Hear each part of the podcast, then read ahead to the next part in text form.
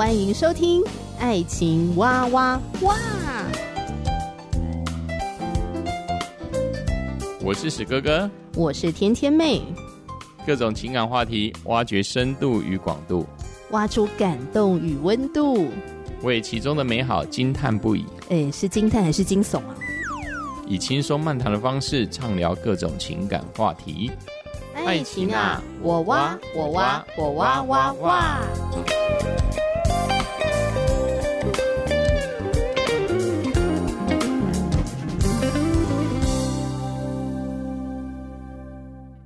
我是史哥哥，我是天天妹。嗯、我们最近又看了一部还蛮有趣的电影，嗯哼，叫做《消失的情人节》。嗯、情人节每一年不是都有好几次吗？不管是西洋情人节还是中国情人节。那怎么情人节会消失呢？怎么会消失呢？哦、嗯，嗯，这部电影呢是爱情喜剧片，可是它带着有一点奇幻的色彩在当中，嗯、很有想象力的吧？嗯，对，兼具这个沙雕搞笑。对对对对，这是这是史哥哥完全不会看的电影类型。嗯哼，对这个主题的电影比较没有兴趣。对对对，我对于动作片比较有兴趣啊，对啊，比较那种刺激的枪战的啦。这种抒情的，我说实在，我很难很懒得去动脑筋。对，今天看这一部片，对我来说，就是在一直在转脑袋，一直在那边转弯。如果我知道他这么曲折的话，嗯、我大概不会去看吧。他有很曲折吗？我觉得主线还蛮清楚的啊。对我对我来说是很曲折的。是吗？嗯、那就要请觉得他曲折的史哥哥来简单介绍一下，对吧？他是在讲一个男主角，嗯，他的职业是公车司机啊，他叫阿泰嘛，个性呢就是一个动作是慢吞吞的，我连手表时间啊、地震的感应都比别人慢的一个，也算是一个奇葩了哈。对，他呢每天的习惯就是会去邮局找一个邮局的柜员叫做杨小琪，那季一封呢不知道要给谁的平信哦。那这邮局的柜员的杨小姐跟阿泰呢的个性呢正好完全相反，是一个凡事呢抢拍的超级急性子，从小到大，嗯、包括去电影院都是一样，嗯，别人还没笑他就先笑哈，但是呢，唯独他的感情生活是毫无进展，哦，他到了快三十岁了，都都还没有交过男朋友。那在情人节前夕呢，杨小琪呢被有一个在。公园里面啊，在健身的一个老师叫刘老师啊，搭讪，所以呢，他就情窦初开了啊，就跟这一位就刘老师呢，天雷勾动地火。那没有想到呢，嗯，就只过了一个晚上，这个刘老师呢就不跟他再联络了，嗯，而且最奇怪的是，情人节已经过了，那一个每天来寄信的那个男主角阿泰也再也没有出现过。所以呢，原本期待情人节来到了这一天的女主角杨雅琪来说，她就开始寻找为什么情人节这段时间消失的的原因。所以这个电影的情节的铺陈就这样展开了。所以它还带一点悬疑在里面的。对，也算是一个奇幻呢。为什么那一天你会完全没有记忆呢？嗯哼，嗯，本来是满腔期待要过情人节的嘛，结果那一天竟然就这样子结束了，然后你还不知道你自己怎么度过它。嗯哼，所以女主角小琪就开始要寻找答案嘛。嗯哼，那你刚刚有提到说男女主角不是个性反差非常大嘛？是啊，一个就是很慢很慢，一个就是急惊风，速度超级无敌快这样子。那男主角喜欢女主角啊，你知道每次男主角去寄信的时候，嗯，你知道就是他的眼神就是千言万语，你知道吗？可是他讲不出来，对，一直寄信，一直寄信，对，然后这个信就寄到一个也不知道女主角会不会收到的地方，对，三三十八号信箱，对。对，那这个如果有看电影的听众朋友的话，可能会比较了解，嗯、因为男女主角其实，在他们幼年的时候，小时候他们就对他们曾经是一段时间的病友啦，是，嗯，因为一场车祸的关系，嗯、对，所以他们就是在同一个病房里面。呃，小琪小时候就给阿泰有很多的鼓励，这样子，所以阿泰就对他念念不忘。是，然后他们那个时候不是有说好，呃，以后我们可以一直彼此寄信啊，这样的话我们才会知道说彼此有没有好好的长大嘛。是。在小琪要出院的时候，因为那时候阿泰还在病床中，那阿泰呢就把他过世的爸爸有一个固定的一个信箱，那当然那信箱的功能是什么，我们也不知道，但是他就把爸爸过世的时候，他爸爸留给他的遗物中的其中一个信箱的钥匙，就是零三八号的钥匙，就交给了那个杨小琴。对，那就是为了要让他，就是说，哎，因为呢，他谢谢说，呃，就是女主角她在她生病的时候，就是每天对她鼓励，所以他就约定呢，他们就是都可以寄到这个信箱，彼此去关心对方，关怀对方。只是后来都变成单方面的，不断的在寄信。对，就因为因为这里面片中 女主角就两个，对，就女主角就是可能寄了两封信之后，她就嗯，她就把这件事放在一旁了。然后我在想，是不是可能也搬家啦，或者怎么样之类的？反正人生就是这样子，各奔东西。是是是是是。所以你知道，电影当中啊，还蛮多京剧的。导演的其中一个金句就是说，人生的过程当中，你会有很多的回忆嘛，对不对？嗯、有的回忆对你来讲可能是很珍贵的，嗯、可是对他人来说可能没有任何意义。嗯、那我觉得那个好像就是给阿泰的单恋一个非常好的注解。对，应该应该是说，每一个人对于一些一个事件在自己生命之中的定义。或是重要性是不一样的，或者、啊、或者对女主角来说，就是幼年的这样的一个车祸。当然，这次车祸他们家就是都受了伤，但是他的严重程度没有像男主角这么严重，有这么大的创伤。所以呢，相对的这一个病，就是说他在医院，嗯，呃，康复之后，他对这一段的回忆或这一段的记忆就没有这么深刻了。哦，你是说，如果今天他也像男主角阿泰一样这边打石膏，对对，然后父母双亡，对的，如果这样的话，他们大概是莫逆之交吧？因为我们两个的两个父母亲都先逝了，所以我们一定要好好的彼此打气。当然，我也不是说女主角的原生家庭哦，因为她的父母亲没有死，所以她不够冲击呢。因为这电影里面还有其他的铺陈嘛，因为女女主角之后长大之后。他的父亲也是不告而别吗。嗯，就是突然也不知道什么事情，可能呃突然想要去实现自己的理想，就是家庭呢、嗯、是捆绑他们的关系，而且剧情也没有交代，耶。对，就是看到后面还是不知道说爸爸到底为什么不告而别这样子。嗯、可能是就是对，其实剧情里面的铺陈只是他为了要实现他自己的理想，就，可能吧。对，就只有这样，摄影的理想，怎么的理想，不管怎么理想，嗯、反正我觉得对应到现实生活当中，有时候我们从亲密的关系里面经历到一些创伤的时候，我们可能也是找不到什么原因跟答案的哦、嗯嗯，因为可能对方他也没有准备好，呃，能够回应给我们这样子。啊嗯、对，所以你看，在电影当中，透过导演巧妙的剧情的安排，那爸爸其实是有一幕是出现在女主角的旁边嘛。嗯哼。好，但是这个巧妙的安排呢，就是我们等一下会聊到，就是时间的冻结。嗯哼。所以冻结的时候，只有男主角可以动。爸爸很神奇，爸爸也没有被冻结掉，是爸爸就是也可以自由的行动这样，然后他就出现在女主角的面前，嗯、然后阿泰就说：“我帮你们父女拍张照片好吗？”嗯哼，对。那爸爸拍完了这个照片之后呢，他就离开嘛。嗯，离开之后他就交代阿泰说：“哎，你之后帮我女儿买一碗什么绿豆汤哦，绿豆豆花吧。”然后我心中就在想说。又是一个无法把自己心里面的话好好传达给孩子的父亲，这样子哈、嗯，对，好像在亲密的关系里面，或者说在人际关系上好了。有一些我们想靠近，但又不知道怎么靠近的关系，常常是让人觉得挚爱难行。嗯哼，嗯，这个爸爸是这样，那阿泰更是如此，更是如此啊。对啊，嗯，你看他每天去寄信，那个女主角是邮局的柜台人员嘛，嗯，柜台有好几个啊。对啊。可是阿泰每次呢，都想要给女主角帮他寄信嘛。是啊。对，所以他在抽那个号码牌。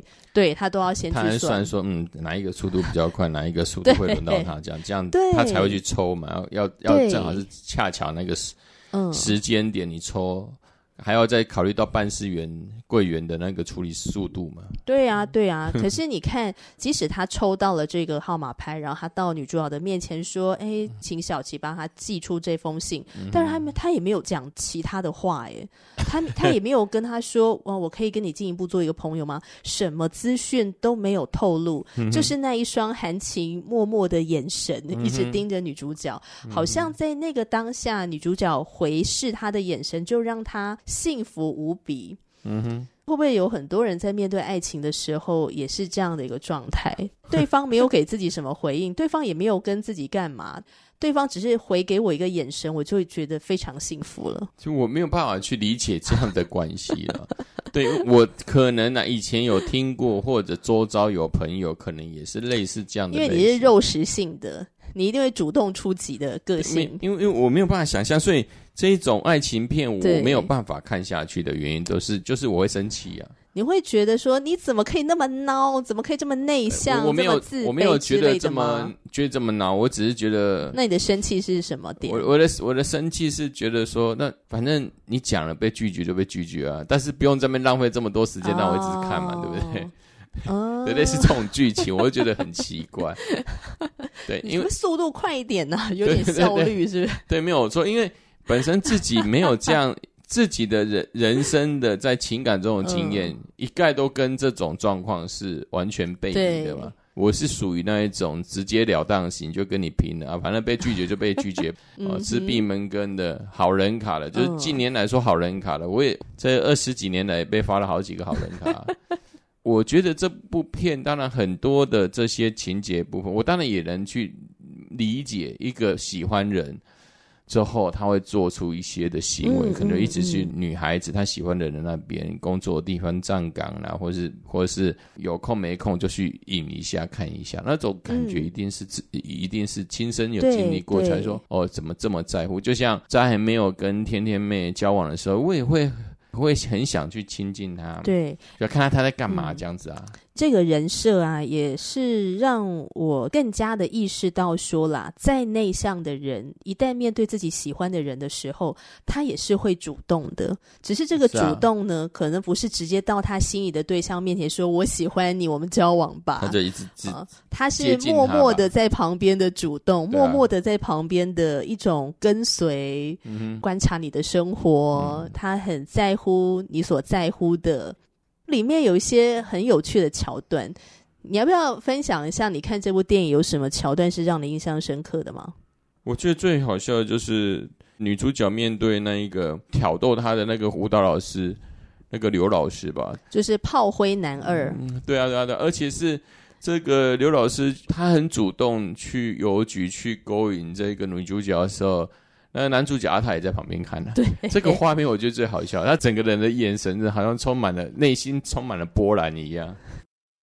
啊，第二个就是他去跟踪男二，就是刘老师，发现这刘老师英俊潇洒，刘老原来是一个爱情骗子嘛。对，这个爱情骗子已经被那个就是说他之前骗的女孩子的这些亲友们，就是好像可能是黑道人物嘛。这因为我们的男主角他是开公车的。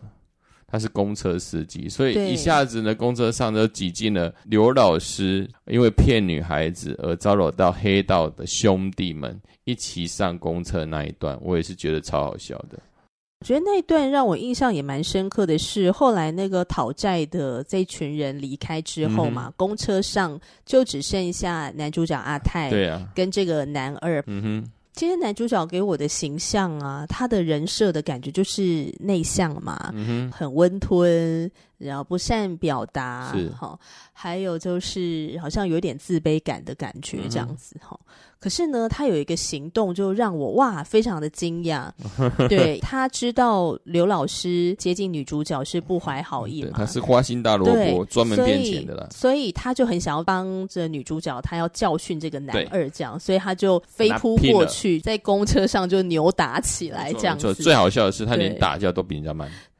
男主角的左眼被灌爆之后，但是这个男二就在这个剧情当中就从此就不再相见了。嗯、对，本来以为说男二会不会继续纠缠，就没想到他就领便当嘞。对，导演就直接让他走了。因为，因为重点就是说，他是在情人节之前的晚上，这一个男主角跟男二就在公车上引发了这样的一个冲突。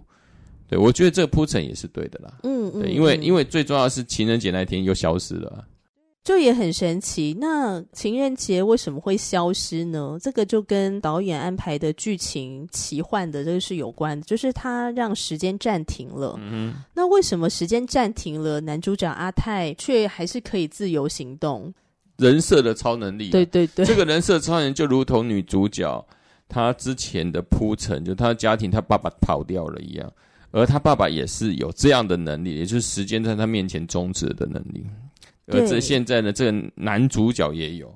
嗯，这是一个蛮特别的部分，但不是他们本身主动说我要让时间暂停，好像不是他们本身有这个魔力，而是电影对他们人设有一个设定，就是有一些人他过的速度非常的快，所以他每一天呢好像比别人快几秒钟。对，那阿泰呢就是比人家对比人家慢几秒钟，所以日积月累，他就在这个二十几岁的那一天某某一天，他就换得了一天。结果刚好就是情人节嘛，对，对对对，因为阿泰真的很喜欢小琪嘛，嗯、所以当他发现说，哎，时间暂停了，然后那一天又是情人节，他真的很想要找到小琪，然后带小琪去做很多他想要跟对方做的一些事情，但是是他不敢做的，嗯、是，哦，所以他就骑着脚踏车啊，到处去寻找，然后竟然哎，就在某一个停滞的打开车门的一个公车上。他就找到了小琪，这样，嗯、他就开着那台公车，对。啊，带小琪去兜风了，这样子哈，嗯、他就带着小琪去沙滩，去好像怎么嘉义东石吧。哦，是吗？那个是嘉义东石吧？他们有开车开到这么远？有有有有啊，他开很远啊，开到南部去了。在沙滩那边就是美拍很多的照片，这样。那他开车的这个过程中，导演就是用空拍的方式，嗯、我觉得哇，台湾好美哦，那个日落，然后在东石港嘛，那应该就是养科的。对啊，就是养科、哦。对对，然后整个画面就是真的很美，这样，嗯、那很浪漫。那也很温情。嗯、那看到他们在沙滩上面，阿泰很喜欢摄影嘛，他就是从小到大喜欢到处拍。对。那因为小琪是一个静止不动状态啊，所以他就要帮他任何动作都阿泰的帮他，有一种娃娃的感觉。对对对对，有一种细胶娃娃的感觉。嗯哼嗯。而且在过程中，他就跟小琪说了好多好多的话，那都是他不敢当面讲的。嗯、就在那个时候，他可以讲出来。嗯，嗯，那后来他当然是把小琪送回去了嘛，嗯、哼就送回他的家，这样子放到他的床上。这时候我们都在想说，阿泰的良心应该是蛮受考验的，就他会一逞受欲呢，还是会很绅士的离开？这样。嗯、对，那我觉得导演他剧情还是需要给社会大众一个比较。你应该说，如果用不太好的一个行动，对啊，他就他的片子大概就被列入那个十八禁了吧？对对对。虽然他的影片，我说实在也是不适合儿童看了。比如说什么意思？我觉得如果真的有一个人静止不动，难道我们就可以去为所欲为吗？哦，其实这是一个很重要的一个，例如说我们的十字路口前面是不是有没有车？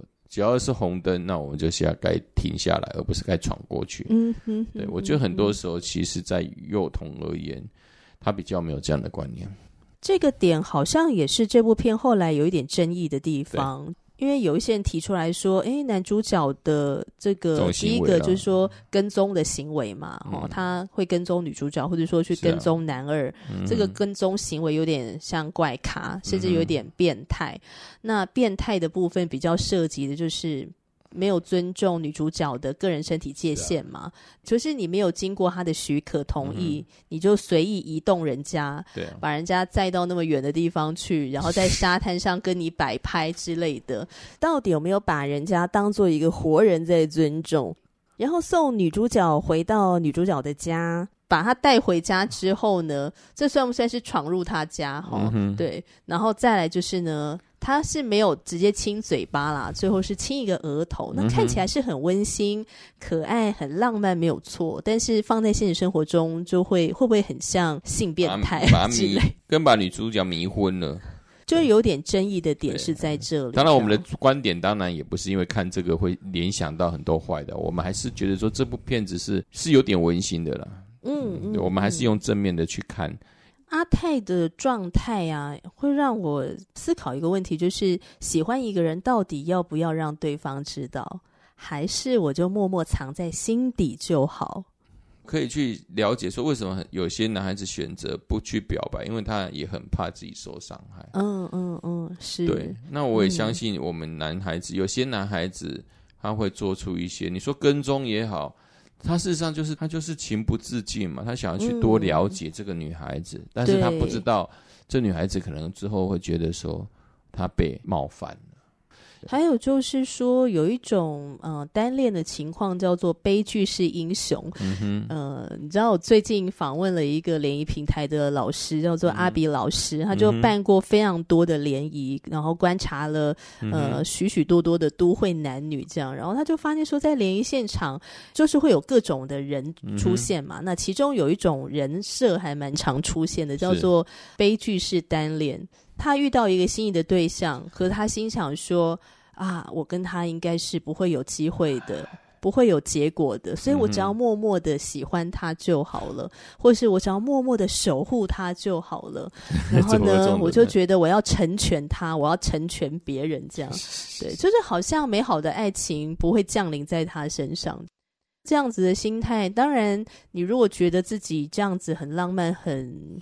很伟大，当然也是 OK，你可以去贯彻这个人设，但我会觉得有点可惜，因为爱情就会不断的从你的身边流走，你就会不断的错过，错过又错过啊！我觉得《消失的情人节》最后女主角是因为她那一天不见了嘛，嗯，所以她要去寻找那个答案，所以后来她知道了，嗯，阿泰原来长期的一直写信给她，对，是，她就知道了阿泰的心意。那这是一个 happy ending，就是男主角他从小到大一直藏在心里面的喜欢那个心动，终于传达出去，而且还获得了回应。嗯、但我只能说这是电影。在现实生活中，你遇到心仪的对象，你不讲，你不把你的心意表达出来，谁知道啊？对对对，因为相对的，你也会发现，这个女孩子好像也在等待她的白马王子来到，她也不是一个主动的一方啊。如果如果算是爱情中的两方，男女两方的话，事实上他们两个人在若干形态，虽然一个动作很快，一个动作很慢，但是他在爱情当中，他们都属于被动的。至少他去寻找了他那一天为什么消失？但是应该那不是为了情感吧？哦、他只是为了好奇说，说奇怪，我情人节为什么消失呢？诶，为什么有些有一些脉络，他所观察到有一个男生一直寄信，自己身上有三十八号的信箱，而这一个信箱一定是掌握一个关键嘛？最后就找到了。嗯、那你觉得，如果你有超能力，可以让你爱的人也爱你？你要不要使用这个超能力啊？哦，我觉得还是不要好了啦。Why？对，因为我已经已经很主动的人了。如果超人，那一定搞搞出一定更一定是更离谱的事情了。什么更离谱的事？就是让你爱的人也爱你啊，让你非常的有效率。其实等于就是你呼唤了一个阿拉丁神灯出来，哎，然后就说神灯精灵啊，请你帮助让我爱的人也爱上我。对，神灯精灵，然后他就一秒让你成这样。对，神灯精灵，麻烦这个女孩子一个瞬间爱上我，赶快扑向我。对呀。那你会不会想要用这个能力？还是不要好？然后会吓死人。吓死！说实在，因为我已经是一个很主动的人了。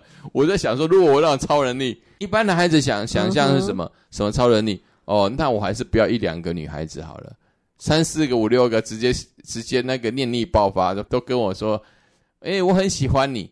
那不就那不就爆炸了吗？你知道为什么会突然想到这个题目吗？我很喜欢看《奇葩说》这个节目。嗯、哼那有一次《奇葩说》的其中一集的辩题就是。这个题目，如果你有超能力，可以让你爱的人也爱你，你要不要使用这个超能力？嗯、听呃正反双方他们在呃辩论的时候，嗯、呃，我觉得他们都可以讲出一番道理来嘛，哈、嗯。我就觉得说，哎，如果有这个能力的话，真的是能够可以帮助很多在情场失意的男男女女，好像立刻就可以获得到帮助，这样。嗯、对，因为情场失意就是你渴望的爱你没有获得嘛，嗯、你渴望的爱落空了，这样，好像。可以瞬间解决这个难题，然后让在单恋当中的人可以不在这个单恋里面，好像受这个这个情场的痛苦啊、嗯、等等这样子。嗯，可是我后来又思考说，如果今天我们很爱这个人的时候，那爱到底是什么？爱的里面，就圣经的角度来讲，它是一个无私的状态，它是一个不喜欢不义，只喜欢真理。嗯、然后爱是不嫉妒、不自夸，然后不张狂嘛，嗯、等等等。就是大家可以去翻那个哥林多前书第十三章，嗯、哼思考爱的真谛这一段经文给我的启发。我就在想说，如果今天我很爱一个人，那我怎么可以去操控他的脑子？或者说去操控他的灵魂，嗯哼，让他爱上我呢？对啊，我怎么不能够凭我的本事，凭我的真诚去打动他呢？嗯哼，那我是不是应该给他选择权？嗯，因为如果我用这个超能力的话，我就没有给他选择权了。对，所以你就知道刚才你问我这个问题的时候，我这么难回答的原因对吧？就一方面好像很想，但二方面又觉得这个跟我们所渴望的爱是抵触的。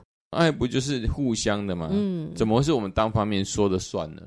那如果是这样子，我我我们会害怕。应该对我来说，我会害怕欲望超过太多，嗯、那是很可怕的事情。嗯，嗯嗯就是很少人有像阿泰这样的节制力，就是说你在时间暂停当下，你可以对女主角做这一切你想要做的事情，对，啊、对，也可以对任何人，你可以，是啊，你可以在街上抢劫，没有警察会来抓你这样子，嗯、对。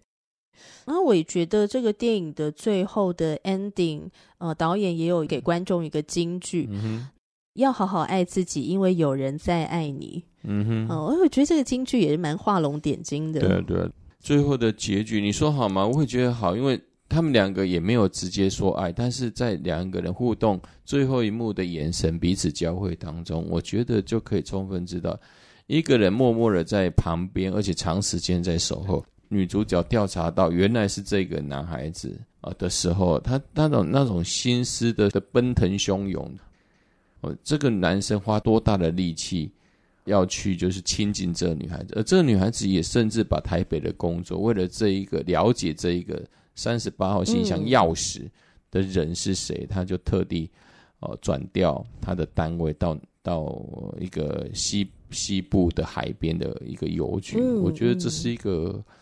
很画龙点睛的一个效果。对啊，就像导演的最后的金句啊，要好好爱自己，因为有人在爱你。